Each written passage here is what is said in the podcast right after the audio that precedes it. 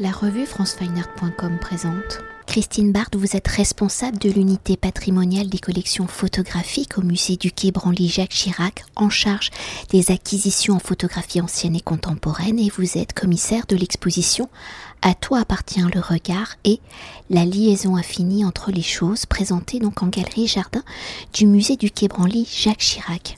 Alors première grande exposition consacrée entièrement à l'image contemporaine où habituellement l'image du musée du Quai Branly Jacques Chirac nous évoque une approche plus historique des cultures extra-européennes, originaires, je le rappelle, d'Afrique, du Proche-Orient, d'Asie, d'Océanie et des Amériques, et pouvant donc nous propulser sur une chronologie allant du néolithique au XXe siècle. C'est à travers les regards singuliers de 26 artistes originaires de 18 pays qu'à toi appartient le regard et la liaison infinie entre les choses a pour volonté d'interroger notre rapport aux images et à leur perception, comment les images nous parlent-elles, comment les écoutons-nous, comment les regardons-nous, comment les récits visuels proposés par les artistes peuvent-ils nous transporter, nous interpeller, nous ramener à nous-mêmes, à notre histoire individuelle, à l'histoire collective, ou comment les petites histoires font-elles l'histoire, celle avec un grand H. Alors avant de découvrir l'exposition, peut-on dans un premier temps évoquer la place de la photographie dans les collections du musée du Quai Branly?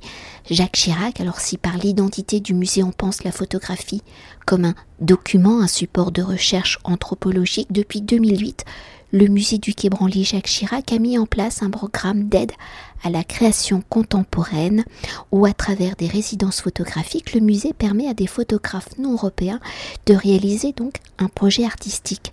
Alors d'une manière globale de sa création en 1839 à nos jours, quelle est la place et le statut de la photographie dans les collections du musée du Quai Branly Jacques Chirac? Et pour s'attarder sur la dimension contemporaine de la création photographique, à travers des projets artistiques, comment les récits des artistes deviennent-ils également support et analyse de l'histoire et pour une meilleure compréhension du monde, comment les deux dimensions historiques, documentaires et donc artistiques se complètent-elles?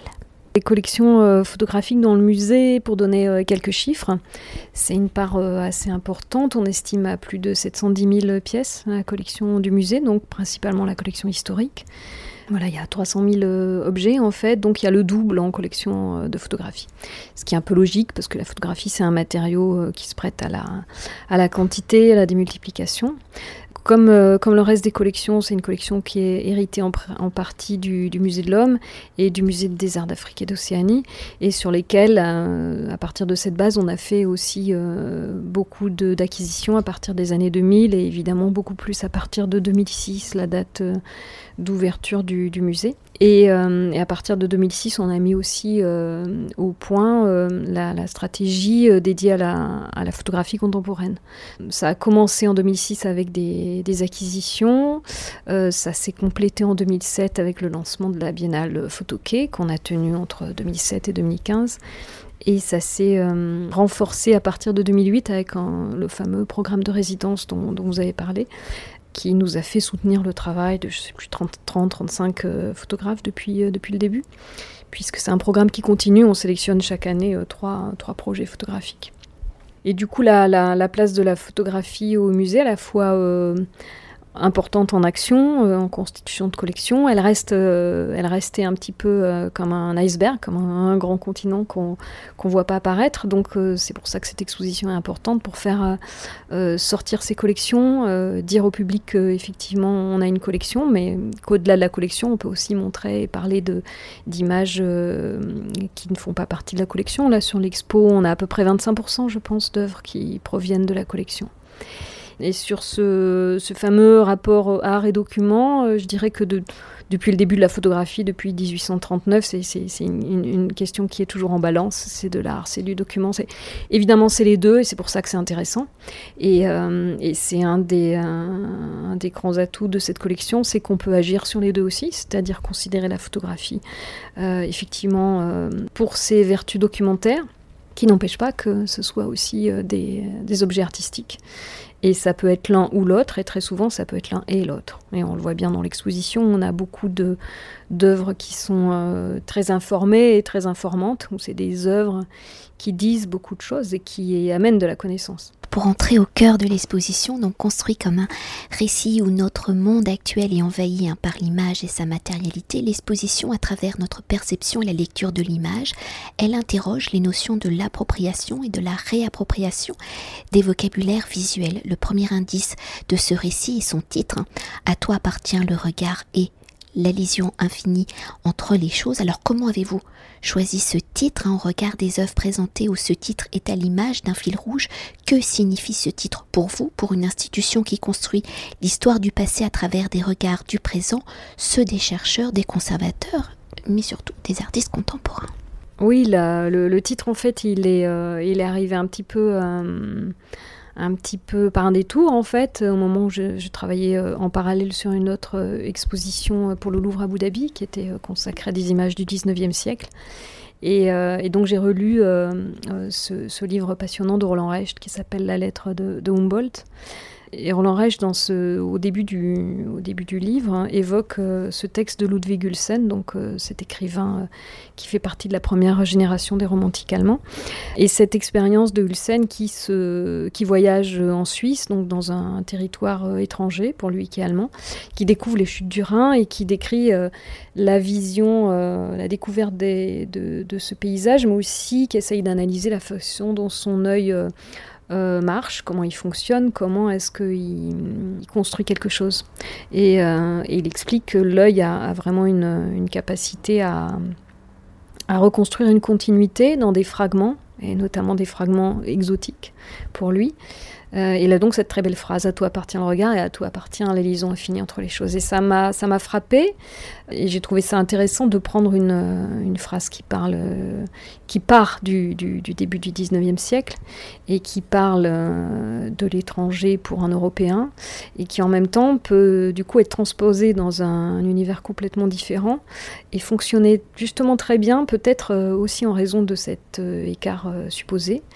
Et j'ai trouvé que dans la phrase, il y avait des mots-clés très intéressants. Il y a déjà une adresse très directe au visiteur, à toi. Donc euh, voilà, c'est, euh, le visiteur est, actif, il a, il a un rôle à jouer, il a euh, une, une activité à produire quand, il, quand il voit les choses, quand il visite l'exposition. il y a le mot appartient, évidemment, le regard, la liaison infinie, enfin chaque, chaque, chaque mot peut être associé à des, à des, concepts, à des idées.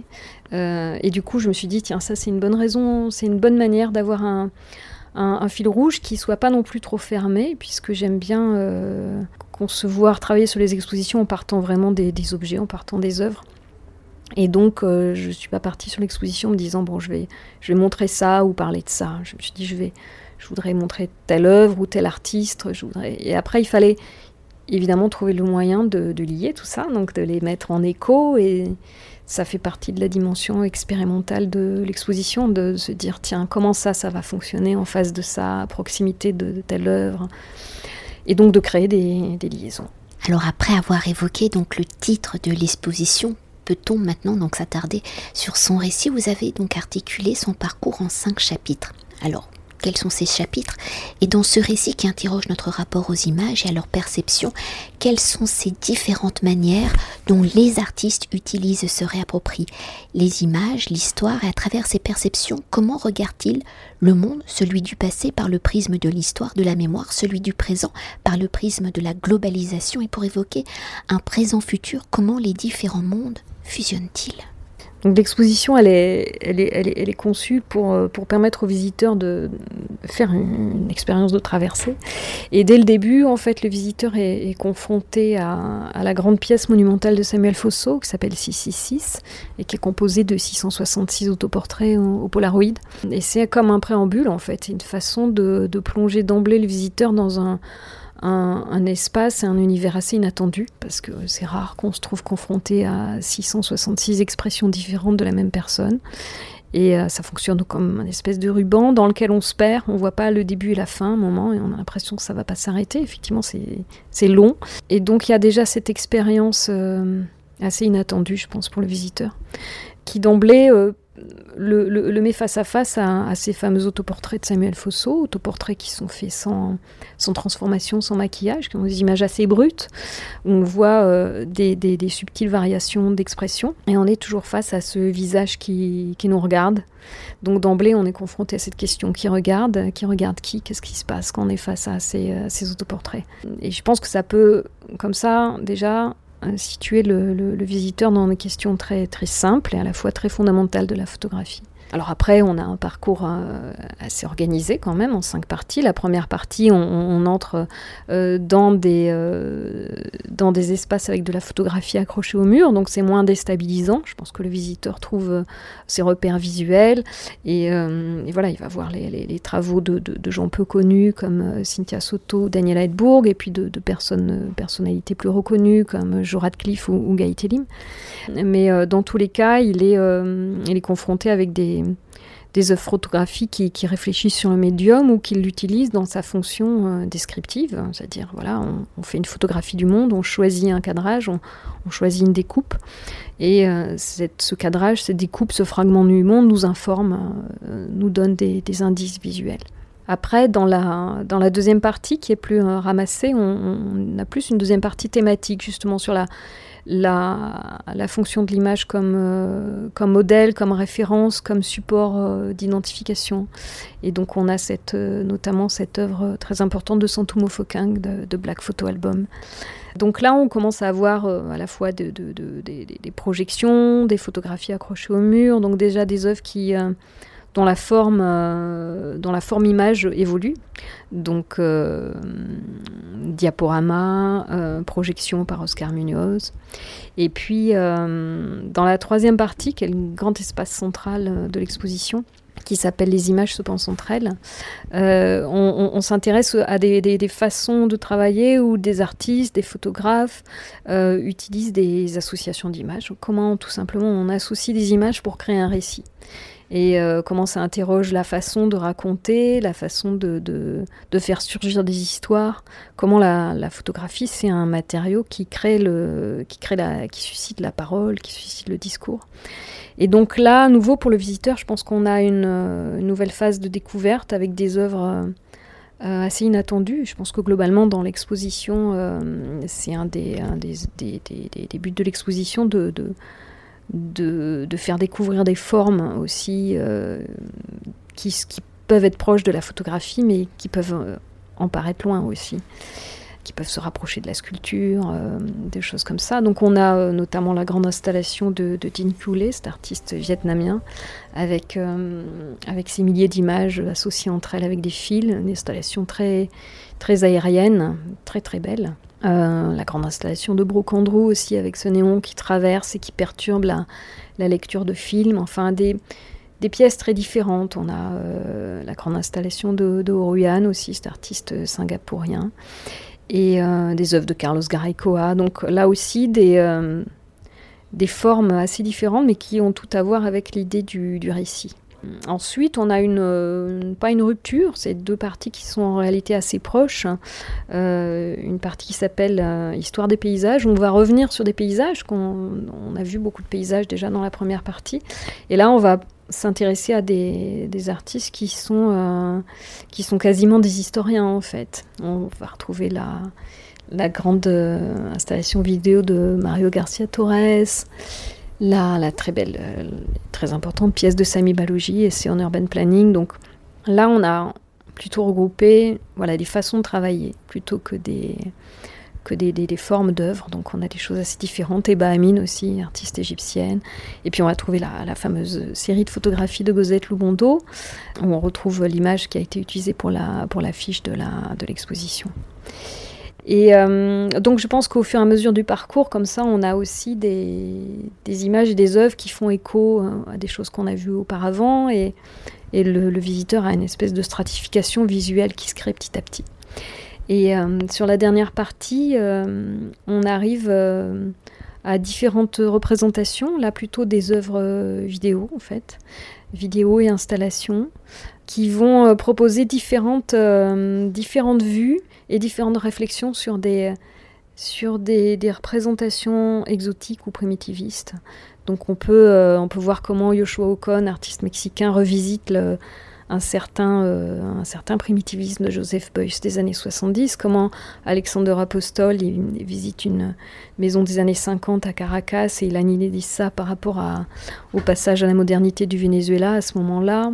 Et aussi la dernière euh, œuvre qui termine l'exposition, qui est une grande installation euh, vidéo de de José Alejandro Restrepo, qui, euh, qui revient aussi sur cette euh, question de la traversée du paysage, puisque c'est une, grande installation avec 17, 17 moniteurs euh, vidéo différents, qui présente une, fragmentation du paysage qui, traverse, avec une, réflexion sur ce même paysage traversé au XIXe siècle, et dessiné, et gravé, et raconté par, par Humboldt en, en 1800.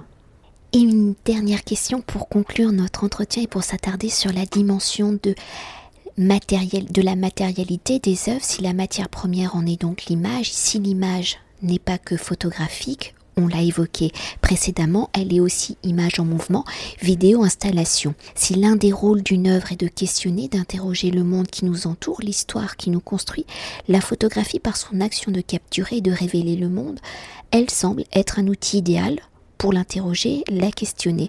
Pourtant, l'exposition par les œuvres présentées nous démontre que la photographie seule ne suffit pas que pour raconter le monde. Il faut aller au-delà du cadre qu'on a besoin d'une multitude de points de vue. Alors pour s'attarder sur certaines œuvres, comment les artistes justement détournent-ils la matérialité de cette photographie pour en faire des récits au regard multiples? En fait, je suis pas sûre que la, photographie ne suffise pas. des fois, elle suffit, euh, elle suffit tout à fait.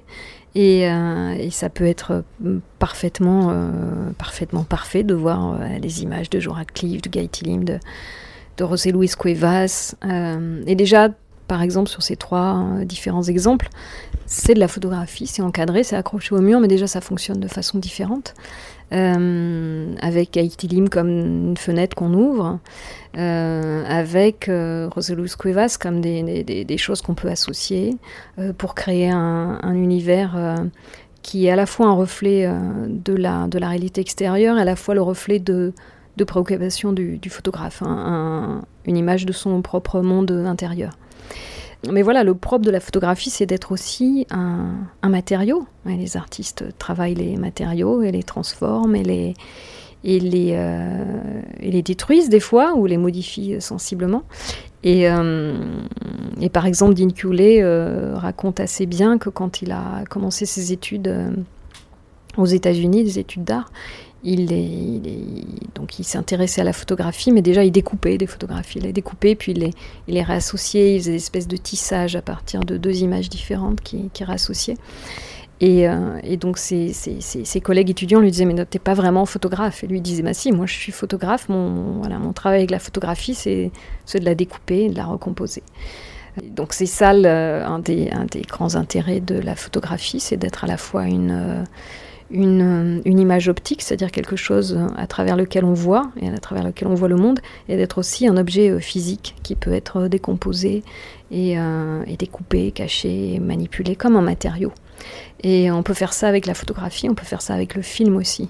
Euh, et la, pièce de Brooke Andrew euh, qui s'appelle Horizon euh, montre bien comment, comment il peut prendre le film comme un, comme un matériau aussi, comme une matière première qui va quasiment sculpter, transformer par la, façon dont il associe des, films de statuts différents entre eux. Il les associe, en même temps il les perturbe avec cette grande ligne de néon qui, empêche de voir, mais qui, mais lie les, images entre elles. Donc on a, a dans l'exposition beaucoup d'exemples différents de, de, ces façons de partir ou de faire de la photographie euh, donc soit de faire de la photographie dans un, une forme assez traditionnelle, euh, du matériau, du matériau agentique ou quoi, ou, euh, ou bien dans une forme beaucoup plus décomposée ou en arrivant jusqu'à des installations comme celle de où on parle à la fois de films, de photographie, d'objets, et où la, la, lecture et la conférence même de l'artiste devient intégrée dans l'œuvre dans, dans, dans et se retransforme. Merci beaucoup. Merci à vous. Cet entretien a été réalisé par franceweiner.com.